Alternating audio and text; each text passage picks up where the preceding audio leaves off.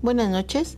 En este segmento vamos a hablar de los problemas sociales de México, eh, los más graves.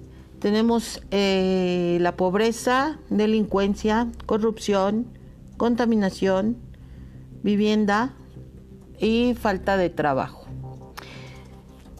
Se dice que los problemas sociales de México son aquellas situaciones que aquejan colectivamente a los ciudadanos mexicanos residentes en el territorio y que tienen como origen diversas causas.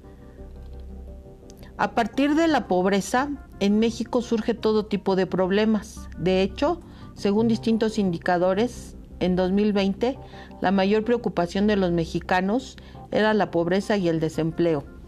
Otros de los factores en común que tienen los problemas sociales es que son difíciles de superar.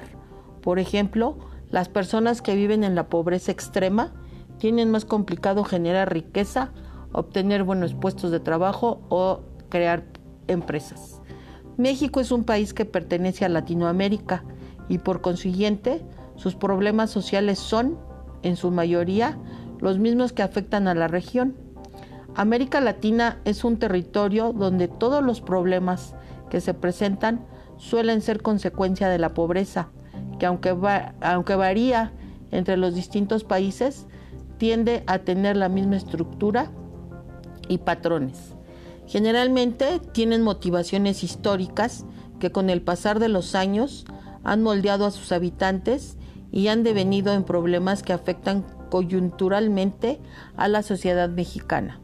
La superación de estos problemas no depende solamente de políticas sociales.